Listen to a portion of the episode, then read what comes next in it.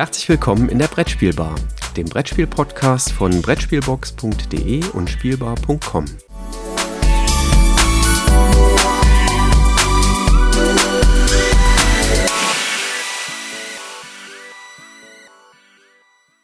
Guten Morgen, lieber Christoph. Schön, dich hier an der Brettspielbar wieder zu treffen. Wie geht es dir? Ja, einen wunderschönen guten Morgen auch von mir, lieber Jürgen, und einen ja, tollen 1. Mai. Äh, ich hoffe, du hast ordentlich reingefeiert oder zumindest irgendwie äh, ihn nett begangen, den Übergang in den Wonnemonat. Wir hatten einen schönen Start in den äh, Monat Mai und ähm, das können wir ja auch für etwas berichten, was aus dem Bibelnetzwerk entstanden ist. Denn wir haben unter Thema Persönliches hier einen Eintrag für diese Episode, nämlich die Bibel-Osteraktion, Schrägstrich Osterauktion ist sehr erfolgreich zu Ende gegangen. Wir haben diesmal ja für die SOS Kinderdörfer international Spiele bereitgestellt, haben die versteigert über die Bibel-Webseite, über die Osterzeit hinweg. Und da sind sage und schreibe 2200 Euro zusammengekommen, die wir den SOS Kinderdörfern hier zur Verfügung stellen können, insbesondere natürlich für die Unterstützung für Kinder, die vom Ukraine-Krieg ähm, intensiv betroffen sind. Und äh, ja, da sind die SOS Kinderdörfer ja auch sehr aktiv. Also ganz, ganz vielen lieben Dank an alle diejenigen, die da bereitwillig durchaus hohe Beträge gespendet haben und äh, damit Spiele ersteigert haben.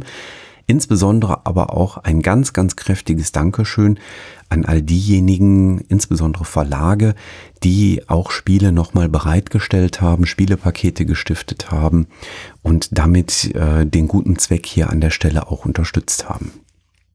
Die gesamte Übersicht gibt's natürlich auf bipel.de.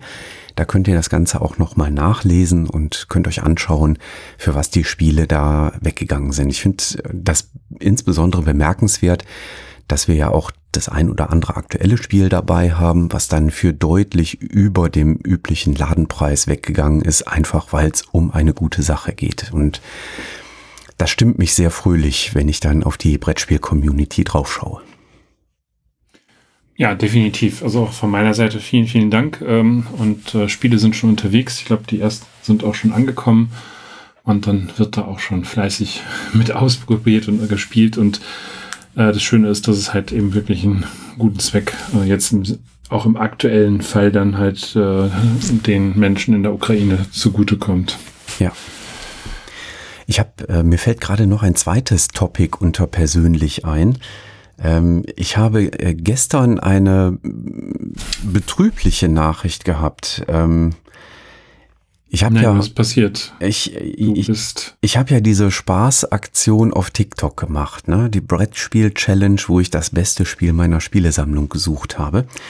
Und ich muss zugeben, ich habe mich immer so ein bisschen gewundert, dass in den vier Monaten, wo das gelaufen ist, so gut wie keine Kommentare durchgekommen sind. Also äh, es sind mir keine Kommentare in TikTok angezeigt worden. Ja, bis gestern Abend. Ähm, gestern Abend hat's Plepp gemacht, ähm, pünktlich zum 30.04. quasi. Und dann sind irgendwie 280 Kommentare oder so aufgeploppt, die eben teilweise aus der Zeit von Januar stammen. Also, liebe Kommentatoren, die ihr da bei TikTok fleißig interagieren wolltet, ähm, es tut mir total leid, dass das nicht so geklappt hat, wie das eigentlich klappen sollte. Ich habe da schlicht und ergreifend nichts gesehen in der TikTok-App. Ähm, Warum auch immer. Ähm, ich habe mich halt ein bisschen gewundert, weil das wirklich so null Kommentare bei den meisten Videos waren. Ganz selten kam mal ein Kommentar. Da habe ich dann auch äh, Kommentare gesehen, aber meistens war es null. Ich habe mir jetzt für die nächsten Tage vorgenommen, ähm, auf die einzelnen Kommentare noch einzugehen. Also ich finde, das gehört sich so. Ähm, ich werde mich also jetzt so nach und nach da durcharbeiten und äh, entsprechend auf eure Kommentare antworten. Also auf jeden Fall ganz, ganz vielen lieben Dank für die vielen Kommentare und ganz dicke Sorry, ähm, dass ich die nicht vorher angezeigt bekommen habe. Ja, irgendein Bug auf TikTok, keine Ahnung warum. Das ist dann, wenn man alte Männer äh, mit moderner Technik vertraut macht, ne? Ja, ich, ich weiß nicht, woran es lag. Also ähm, ja, also ich kann es dir nicht sagen. Anderen, ne? Jürgen.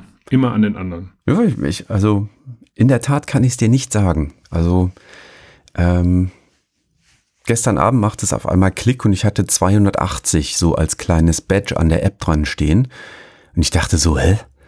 Was geht denn jetzt ab? 280 neue Follower oder was? Also man, man hat sonst in dieser App so ein, dieses kleine Zahlenbadge und das kannte ich halt nur, dass das äh, hochzählte, wenn ein neuer Follower quasi äh, geklickt hat. Und mhm. ich dachte so, nee, 280 neue Follower kann ja nicht sein. Und dann bin ich in, in, in die App reingegangen und dann stand dann da, ja, 280 neue Kommentare. Ich so, hä? Wo kommen die denn jetzt auf einmal her? Und da habe ich reingeguckt, so ja, teilweise vom 2. und 3. Januar. Also ich finde es echt total schade, weil es wäre natürlich super schön gewesen, die während der Aktion schon mit einzubinden, aber ja, hat nicht sollen sein, wollte TikTok nicht, warum auch immer. Ähm, keine Ahnung, woran es liegt. Ähm, ich habe ja vor ein paar Tagen tatsächlich 1000 Follower da überschritten. Also für so eine Spaßaktion finde ich und Blödelei ja meistens äh, fand ich das schon sehr überraschend. Ich, ich, weiß jetzt ehrlich gesagt nicht, ob das daran liegt. Vielleicht sieht man Kommentare auch erst, wenn man 1000 Follower hat oder so. Ich habe ehrlich gesagt null Ahnung. Also ich werde heute mal reingucken, woran es gelegen haben mhm. könnte. Mal gucken. Ja, dann weiß ich ja, was du jetzt, also du die nächsten Wochen und Monate zu tun hast. Ähm, damit äh, verkünden wir schon mal eine kurze Pause der Brettspielbar und wir schalten uns dann im Juli wieder auf. Nee, nee, nee, nee. Es gibt genügend zu berichten. Das wollen wir doch weiter behalten. Es gibt ja auch einige Branchen-News, über die wir heute sprechen könnten, ne? Ja, zum Beispiel äh, sind in Amerika die ETA Awards äh, Anfang des Monats verliehen worden oder irgendwie, ich glaube Mitte des Monats war es. Mhm. In vier Kategorien. Ähm, die haben eine noch dazu gepackt. Äh, ansonsten ist das so ein bisschen vergleichbar wie mit dem Preis äh, Spiel des Jahres. Allerdings gibt es tatsächlich ähm, den Preis erst seit vier Jahren. Und die haben einmal die Early Gamers mit Happy City von GameRide ausgezeichnet im Bereich Casual Games Kubitus von AEG, ähm, Cascadia bei Strategy Games, ähm, was ähm, ja auch bei AEG rausgekommen ist, jetzt muss ich kurz überlegen. Mhm, äh, und Complex meine, ja. Games ging an Lost Ruins of Anak oder die verlorenen Ruinen von Anak äh, von Check Games Edition. Mhm. Bisschen überraschend fand ich die Einsortierung von Cascadia in Strategy. Da hätte ich es jetzt nicht unbedingt vermutet weil in der gleichen Kategorie ähm, auch andere Spiele drin sind, die ich bedeutend schwerer fand. Aber ansonsten schon mal eine ganz nette Auswahl. Mhm. Ja. Ein anderer Award, auch sehr amerikanisch geprägt, ist ja der äh, Golden Geek Award. Auch da gab es äh, was Neues zu berichten ne? oder äh, Aktuelles zu berichten. Ne? Ja, es gab ja diese Vorab-Auswahlen, da konnte man dann aus einer Riesenliste, ähm, ich sag mal, Spiele nennen. Das ist immer eine sehr kurze Phase von einer knappen Woche. Und äh, jetzt stehen da, ich weiß gar nicht wie viele Spiele, ich glaube irgendwie knapp zehn Spiele pro Kategorie. Es gibt irgendwie 16 Kategorien oder sowas, wenn ich das jetzt noch richtig im Kopf habe, ähm, in, ja, für den Golden Geek äh, zur Auswahl und alle, die bei Boardgame Geek ähm, ja, registriert sind, haben die Möglichkeit, da eben halt teilzunehmen. Und brandaktuell ganz frisch vor nicht mal 20 Minuten gestartet, also wir nehmen das ja jetzt heute Morgen am 1. sehr früh auf, ähm, ist der Deutsche Spielepreis 2022. Also fleißig mitmachen und den ja, größten Publikumspreis hier äh, in Deutschland ähm, dabei sein, mitmachen. Man kann auch wieder Freikarten für die Spiel 2022 gewinnen. Die, da gehe ich von aus, tatsächlich auch stattfinden wird. Jo, also ich glaube aktuell, äh, ohne jetzt politisch zu werden, entweder sind dann alle durchgeseucht äh, oder äh, wie auch immer geartet. Äh, kann ich mir nicht vorstellen, dass da jetzt noch irgendwie was passieren sollte. In anderen Bereichen der Welt äh, passiert ja durchaus äh, bezüglich Corona noch ganz kräftig was. In, in China arbeitet man ja äh, mit teilweise regionalen Lockdowns. Ähm, insbesondere haben wir ja in den letzten Wochen auch in Shanghai einen ähm, ja sehr sehr tatkräftig umgesetzten äh, Lockdown erlebt. Ähm, die New York Times hat äh, irgendwann mal geschätzt, dass so circa 25 Prozent der chinesischen Bevölkerung ähm, aktuell von diesen ähm, ja, regionalen Lockdowns betroffen waren. Und ähm, wenig überraschend, äh, gerade der Lockdown in Shanghai wird wohl auch für die Brettspielbranche weiter kräftige Auswirkungen auf die ähm, Lieferketten haben, weil eben Importe aus China ähm, wirklich ähm, ja jetzt gerade in der Zeit Frühsommer bis Herbst, was so die die Hauptverschiffungszeit äh, quasi aus China ist, ähm, ja, da äh, haben wir jetzt mit diesen Lockdowns da zu kämpfen und da dürfen wir schon davon ausgehen, dass diese Lieferschwierigkeiten beibehalten werden und auch vielleicht noch stärker werden. Das äh, wird also sehr, sehr spannend sein äh, zu sehen, was da passiert. Also die, diejenigen, die irgendwann mal formuliert hätten, na, die Probleme in den, in den Supply Chains, in den Lieferketten, die könnten sich vielleicht erledigt haben ähm, im Laufe des Jahres das sieht im Moment meines Erachtens gar nicht so gut aus. Ne? Ja, da habe ich auch schon echte Befürchtungen. Bin mal gespannt, wie sich das vor allen Dingen dann auch in die in Richtung zweite Jahreshälfte weiter auswirken wird. Ähm, wir erleben es ja auch jetzt schon, dass, dass einige Spiele, wo wir ja mit gerechnet haben, dass die noch bis Ende März rauskommen, tatsächlich erst jetzt in den, ja, weit in den April hinein ausgeliefert worden sind, teilweise auch noch gar nicht da sind. Also das sind auch alles Spiele, die jetzt auch gar nicht mehr beispielsweise im Rahmen Spiel des Jahres für den aktuellen Jahrgang zur Verfügung stehen. Mhm. Ähm, da werden wir, glaube ich, auch eine, eine Menge oder eine große Schwemme an Spielen äh, aktuell haben, wo wir das Gefühl haben, mh, hm, die sind doch schon ein Jahr jetzt auf dem Markt und werden dann erst gegebenenfalls, wenn sie denn gut sind, im nächsten Jahr eine Berücksichtigung finden. Und äh, ja, mal schauen, was, was uns dann im Herbst da erwarten wird, was dann da rauskommt und wir dann dementsprechend äh, ja, da was in unseren Regalen dann haben. Ja, was anderes auch aus der Spielwarenindustrie ähm, gibt es vom DF, nee, DVSI zu berichten. Genau, das ist der Deutsche Verband der Spielwarenindustrie und die haben sich was aus der Politik abgeschaut. Äh, die äh, haben formuliert, na ja, in der Politik, da gibt's ja überall so Beiräte, die dann mit Expertenwissen äh, bei Gremien etwas beitragen. Und dieser Deutsche Verband der Spielwarenindustrie hat sich nun auch einen wissenschaftlichen Beirat gegeben, der seine Arbeit für zunächst einmal vier Jahre aufgenommen hat ähm, und sich schon mal zwei Themen herausgepickt hat, die aufgegriffen werden sollen. Und zwar äh, Spielen als immaterielles Kulturgut, also die entsprechende Aufnahme ähm, des Spielens ähm, in die Liste der Kulturgüter. Ähm, das äh, beruht ja auch durchaus auf ähm, Initiativen, die wir schon gesehen haben, die angestoßen worden sind, zum Beispiel auch von der Kollegin Falkenberg, die ähm, das ähm, äh, Spielzeugmuseum in Nürnberg ähm, ja leitet. Ähm, da ist auch Tom Wernick, der seinerzeit ja auch mal in der Jury Spiel des Jahres war, äh, mit involviert. Ähm, also das ist ein Thema, immaterielles Kulturgut. Ja, und der zweite Bereich, den die sich vornehmen möchten, ist die Idee der Gründung eines Bundesinstituts für Spielwissenschaften. Ähm, also da die Idee, wie könnte man sowas organisieren, wie könnte man so etwas inhaltlich ähm, aufbauen, ähm, mit der Idee, dass äh, Spielen ja auch zu den Grundrechten für Kinder ähm, gehört. Ja, und da möchte man sich so ein bisschen mit äh, beschäftigen. Und dieser Beirat besteht aus ganz unterschiedlichen Experten. Da ist zum einen die vorhin schon genannte Kollegin Falkenberg, die das Spielzeugmuseum in Nürnberg leitet. Dann ist dabei die Kollegin Fitzek, die an der Technischen Hochschule Köln eine Professur für Game Studies und Game Design innehat. Ähm, da sieht man dann auch durchaus, dass das digitale Spielen auch mit involviert ist. Dann ist mit dabei der Kollege Geisler, der an der EAH in Jena im Sozialwesen äh, aktiv ist und da insbesondere den berufsbegleitenden Studiengang Spiel- und Medienpädagogik ähm, auch begleitet. Dann ist dabei Jens Junge, ähm, der an der SRH Berlin University, das ist eine private Hochschule, ähm, sich mit ähm, Spielen beschäftigt.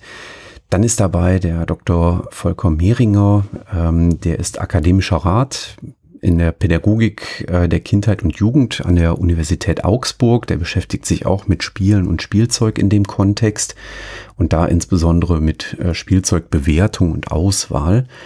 Und die Kollegin Warburg ist da noch mit dabei. Ähm, die ist in der Pädagogik ähm, unterwegs und äh, doziert an der Universität Koblenz-Landau.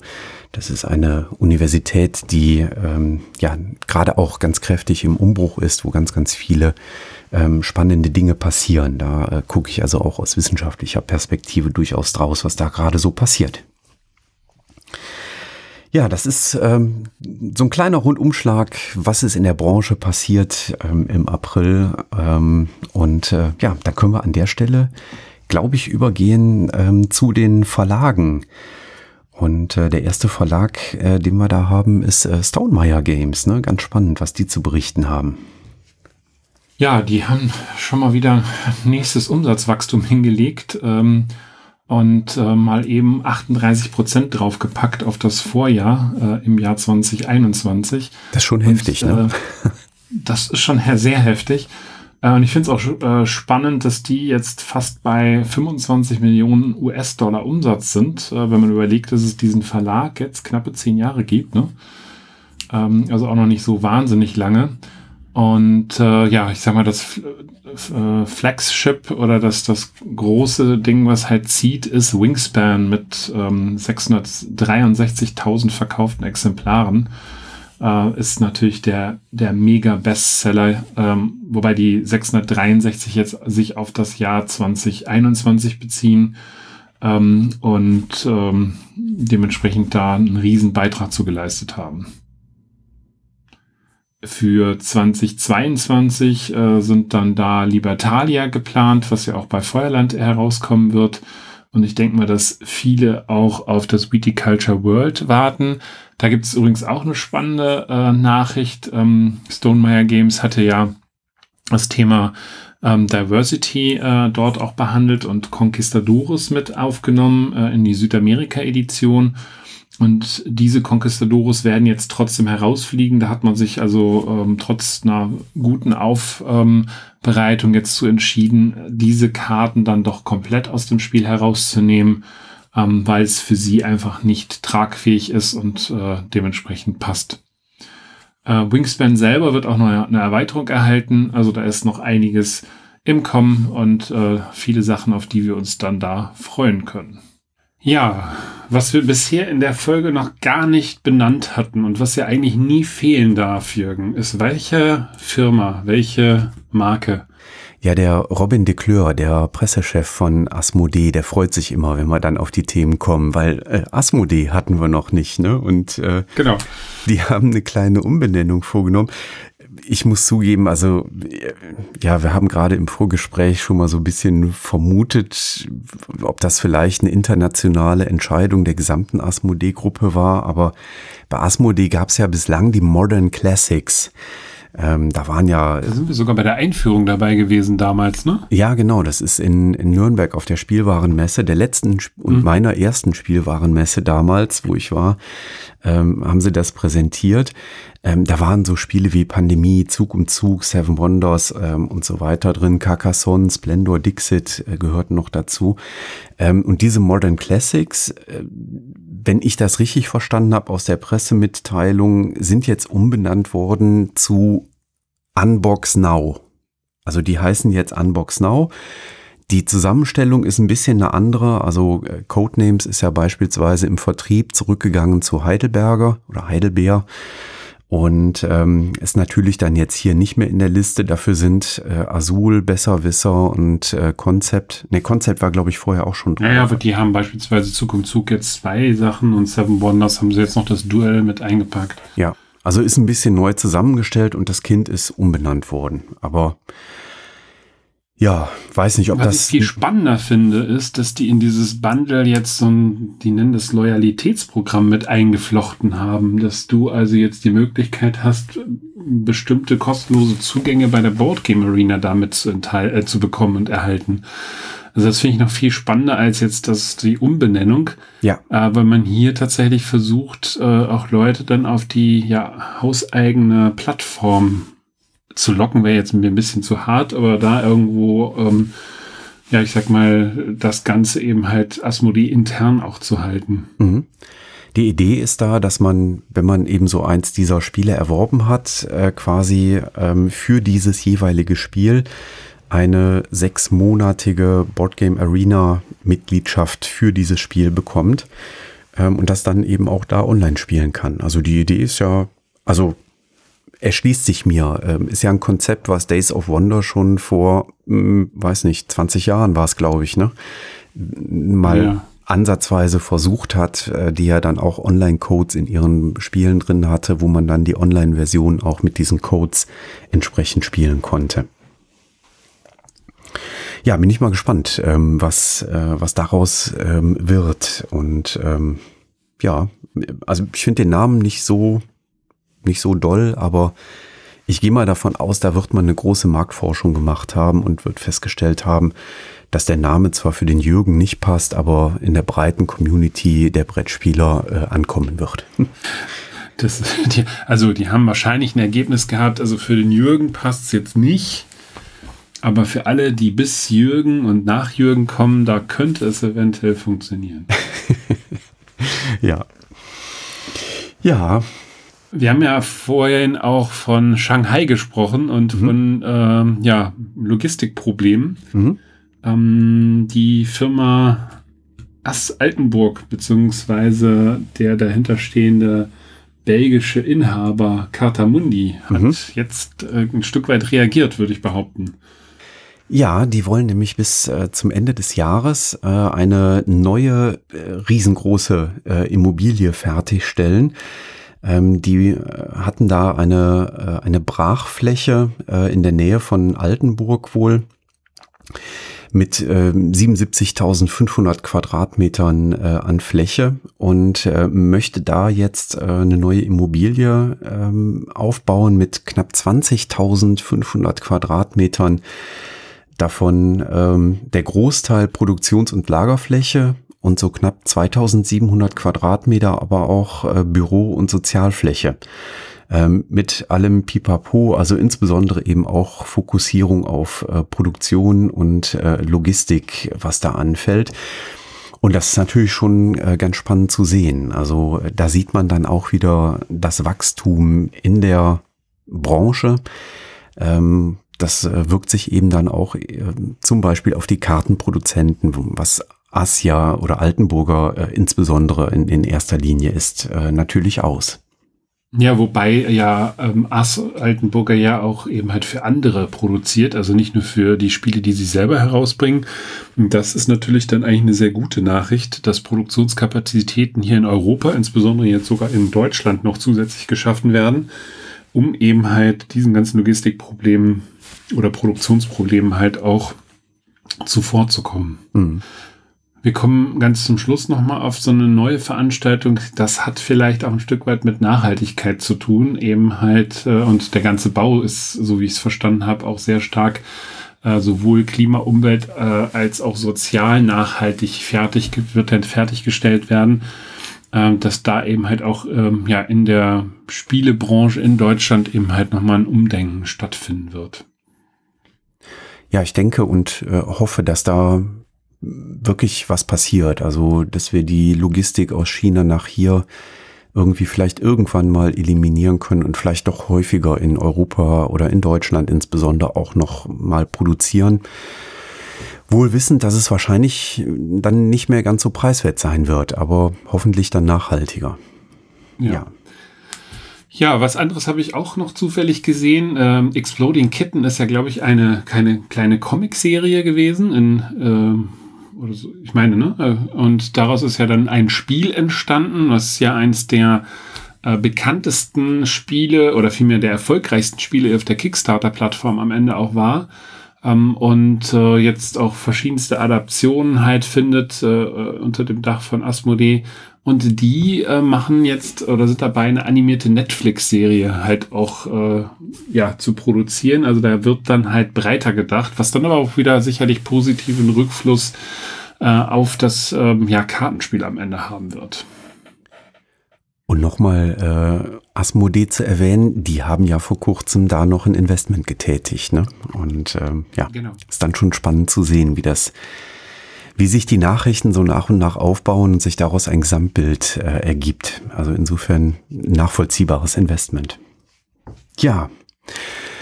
Das bringt uns zu den Persönlichkeiten und ähm, da müssen wir mit zwei ganz, ganz traurigen Nachrichten starten. Ne? Ja, zunächst einmal äh, tatsächlich kann man sagen, auch ein Stück weit ein Weggefährte von uns. Ähm, mhm. Der Wieland Herold ist am 21. April diesen Jahres verstorben.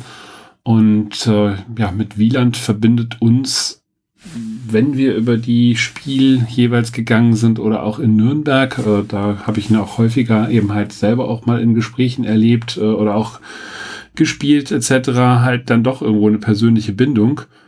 Und äh, die Nachricht hat mich dann doch arg berührt, ähm, als ich das jetzt gehört habe, dass er eben nicht mehr bei uns ist und dass dieser Austausch mit ihm halt nicht mehr stattfinden wird. Und ich kann mich da tatsächlich noch an ein paar nette Situationen erinnern, auch als ich gestartet bin.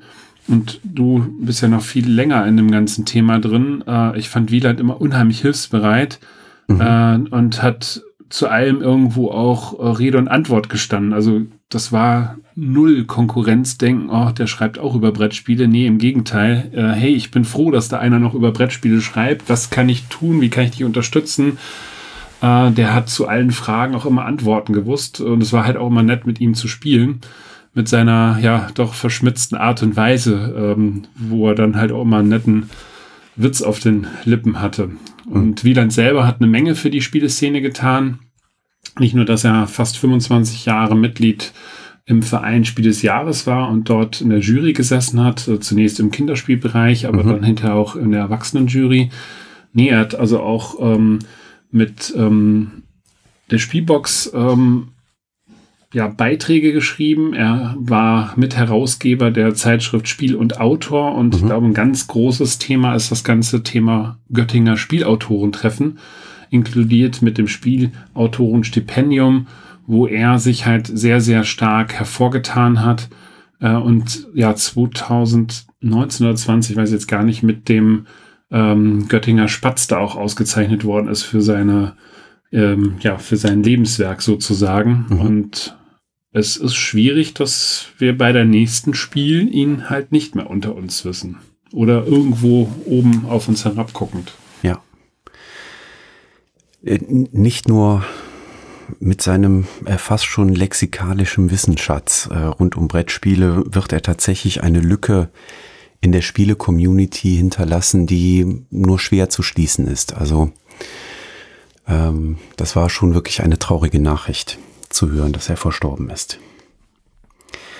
Ja, ich habe gesagt, wir haben zwei traurige Nachrichten. Ähm, in den USA äh, verstorben ist äh, Jerry Corrick, ähm, Jerry Corrick ist ähm, einer der Partner ähm, in äh, Source Comics and Games gewesen. Das ist, äh, ist ein Retail-Geschäft gewesen, also so ein Ladengeschäft. Ähm, für uns aber vielleicht präsenter als Miteigentümer und äh, Chief Financial Officer bei Atlas Games. Und ähm, das ein oder andere von Atlas Games hat ja auch den Weg äh, hier nach Europa geschafft und äh, er ist am 27. April verstorben. Aber es gibt ja im Bereich der Persönlichkeiten äh, auch ein paar äh, positive Nachrichten. Ne? Die äh, Spielwiese in Berlin äh, verstärkt sich. Und äh, ich finde äh, den Tweet, den die Edition Spielwiese ähm, abgesetzt hat, äh, ganz, ganz schön. Sie haben, ähm, also der, der Michael äh, Schmidt, der Verlagschef, hat einen schönen Tweet abgesetzt. Er hätte jetzt einen neuen Chief of Convenience. Und zwar der Andreas Langkamp, ähm, den man vielleicht kennt, weil er ähm, insbesondere auch in der Berlin Brettspielkon sehr aktiv war. Ähm, der ist eben jetzt auch ähm, im Team bei der Edition Spielwiese mit dabei. Ja, also der reißt sicherlich eine Lücke bei der BerlinCon, das muss man leider auch sagen. Das war so der Mann im Hintergrund ähm, für, die, für die leisen Töne und, und für viele Fäden, die er da auch gesponnen hat. Mhm. Aber ich denke mal, dass er bei der Edition Spielwiese sicherlich das eine oder andere Projekt als Redakteur jetzt mit nach vorne treiben wird und äh, von daher bleibt er auf jeden Fall der Szene auch erhalten, mhm. was sicherlich auch sehr schön ist. Ja. Dann im Marketing ähm, hat sich auch ein bisschen was getan. Ähm, und zwar Hachette Board Games hat für Nordamerika Danny Lowe für das Marketing engagiert. Und sie kommt jetzt ähm, in den letzten zwei Jahren von Pandasaurus Games, äh, wo sie eben aktiv war. Ähm, vorher war sie schon bei der Gamma aktiv. Sie hat bei Renegade Game Studios gearbeitet und auch bei Yellow ähm, USA gearbeitet und ähm, ja, wird hier jetzt ähm, auch ähm, im Bereich Kundenmanagement und auch äh, Media äh, Connections äh, aktiv sein für eben Hachette. Ähm, ganz kurz zu Hachette in Nordamerika ähm, rechnet sich dann äh, Gigamic, Le Scorpion Masqué, Studio Ash, was eben von Hachette kommt, äh, Funny Fox, Grrr Games und Sorry Are French. La Boîte des Jeux und äh, Randolph. Das sind also die unter der unter dem Dach von Hachette äh, vertriebenen Spiele in Nordamerika oder Verlage in Nordamerika. Ja, und dann haben wir neue Juroren beim Graf Ludo. Der Graf Ludo zeichnet seit, ich glaube, 12, 13 Jahren ähm, immer die beste grafische Gestaltung eines Gesellschaftsspiels aus und wird im Rahmen der Messe in Leipzig verliehen. Und äh, mit Christoph Eberle und äh, Willi Dumas haben wir dort zwei neue Juroren äh, und äh, die ersetzen den Dirk Görtler, der jetzt ja in, in den wohlverdienten Ruhestand sozusagen gegangen ist. Ähm, und ähm, damit äh, ja, vergrößert sich auch ein Stück weit die Jury. Sicherlich auch bei der Vielzahl der Spiele äh, ganz gut, da eben halt nochmal eine tatkräftige Unterstützung zu bekommen. Mhm. Beide Juroren äh, haben auch tatsächlich Dozierenden Erfahrung, sind an unterschiedlichen Hochschulen als Dozenten eben entsprechend ähm, aktiv. Auch das für mich insbesondere ja auch immer spannend zu sehen, dass da so ein bisschen Wissenschaftlichkeit ähm, Einzug nimmt. Ja, und damit äh, kommen wir zu den Veranstaltungen und äh, mal wieder freue ich mich, dass so einiges stattfindet, wenn es auch die ein oder andere Veränderung gibt. Ne? Ja, wobei ich, äh, aber das ist jetzt ganz persönlicher Natur, äh, sogar froh darüber bin, dass die Spiel doch 2022 weiterhin stattfinden wird, auch weiterhin an dem bereits verlegten Datum 1. bis 3. stattfinden wird, aber nach Dortmund jetzt ausweicht, weil in dem ursprünglichen Ort in Duisburg ähm, ähm, Flüchtlinge untergebracht werden und jetzt geht's in die altehrwürdige Westfalenhalle, äh, wo ich auch, ja, also ich komme ja aus dem Sauerland, also Dortmund ist da jetzt nicht so weit entfernt. Und äh, da habe ich doch die ein oder andere äh, Messe auch früher mitgemacht. Und von daher finde ich es echt ganz schön, tatsächlich in diese altehrwürdigen Hallen da zurückzukommen. Ähm, nebenbei ist es für mich angenehmer, äh, das mit einem Besuch bei meinen Eltern zu verbinden und da ist Dortmund etwas näher dran als Duisburg. Da bin ich ganz uneigennützig, äh, sage ich, freue ich mich äh, tatsächlich jetzt nach Dortmund ausweichen zu müssen. Ich glaube, du musst ein bisschen weiterfahren.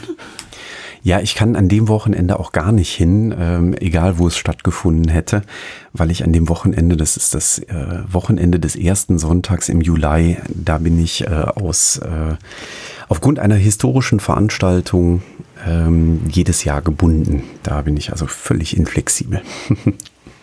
ja, gut. Aber dann äh, werde ich dir davon berichten und äh, wir können dann in einer der Folgen dann über in der Brettspielbar da auch wieder drüber sprechen, was da alles passiert ist dann. Mhm. Ja. Dann bin ich sehr neugierig gemacht worden auf die Spielklimakonferenz, die jetzt in der nächsten Woche in Berlin stattfinden wird, im Rahmen der Berliner Energietage vom 3. bis 6. Mai. Und da setzen sich verschiedene Institutionen zusammen, um halt über das Thema ähm, Spiel und Nachhaltigkeit sich auszutauschen. Mit äh, ganz vielen äh, Leuten wird da, werden da an diesen vier Tagen jeweils immer verschiedene Diskussionen stattfinden. Äh, und das finde ich halt sehr spannend, weil das Thema haben wir auch äh, schon häufiger gehabt, auch damals mit der, in der Reihe mit dem Matthias. Ähm, wo eben das Thema Nachhaltigkeit ja doch schon eins ist, ähm, jetzt nicht nur aus wirtschaftlichen Gründen, wie wir eben äh, gesprochen haben, äh, mit dem Altenburger Thema, dass also Logistikkosten zu teuer werden, sondern tatsächlich eben halt auch zu prüfen, an welchen Stellen kann ich die Herstellung äh, von Spielen und den ganzen Kosmos eben halt umweltfreundlicher gestalten. Äh, und da bin ich mal sehr gespannt, was aus dieser Diskussion dort äh, herauskommen wird. Mhm.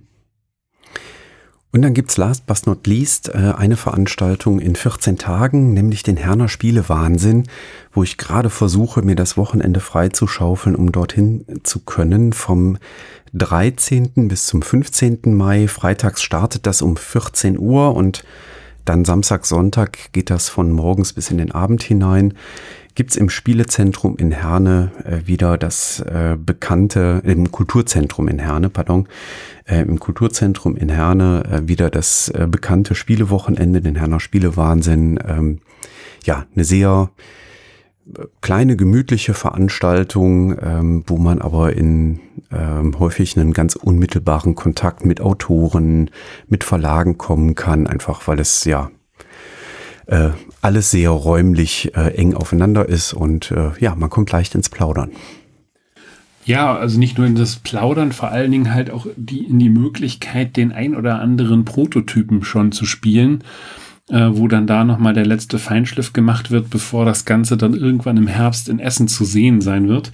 Das fand ich immer super spannend. Beispielsweise kann ich mich noch an La Grancha erinnern, äh, was ich wie immer falsch ausspreche vom äh, Andreas Ode Odendahl ähm, das habe ich damals in Herne tatsächlich das erste Mal ausprobieren können war echt begeistert. Und ich weiß, dass die ja jetzt gerade an diesem Lagrangia 2 arbeiten, was dann, glaube ich, irgendwann bei Spielworks auch noch herauskommen wird. Ich kann aber nicht sagen, ob das dann vor Ort sein wird, aber ich gehe davon aus, dass das ein oder andere interessante Spiel äh, eben halt auch zum Ausprobieren dort ist. Und man kann dann schon mal so reinschnuppern, ob ja im Herbst vielleicht das Portemonnaie etwas dicker gefüllt werden muss, um dann das ein oder andere Spiel sich noch zuzulegen. Ja, ich fand, es war wieder eine schöne Folge, Jürgen. Ähm, vor allen Dingen diese Sachen, die dann doch irgendwo nicht äh, hier auf unserem ähm, Skript stehen, was wir, über was wir alle sprechen wollen, wo wir dann doch noch Gedanken lassen. Äh, hat mir wieder super viel Spaß gemacht und ich hoffe, dass wir uns dann spätestens am 15. Mai wiedersehen, wenn wir hier über verschiedene Spieleindrücke sprechen. Da freue ich mich schon drauf. Es gibt viel zu berichten. Wunderbar. Dann Liebe Zuhörer, Dankeschön fürs Dabeisein, fürs Zuhören und wir hören uns in zwei Wochen wieder. Bis dahin, tschüss. Tschüss.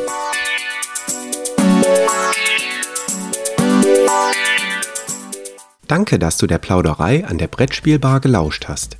Wir freuen uns über Feedback, insbesondere bei iTunes, Panoptikum, IO oder anderen Plattformen, über die du dem Podcast folgst. Wenn du uns direkt kontaktieren möchtest, geht das per E-Mail über kontakt@brettspielbar.de oder unsere Twitter-Accounts. Christoph ist dort unter @brettspielbox und Jürgen unter @spielbar_com zu erreichen. Wir freuen uns auch über Anregungen und Themenvorschläge für die kommende Episode. Für heute verabschieden wir uns und wünschen eine verspielte Zeit.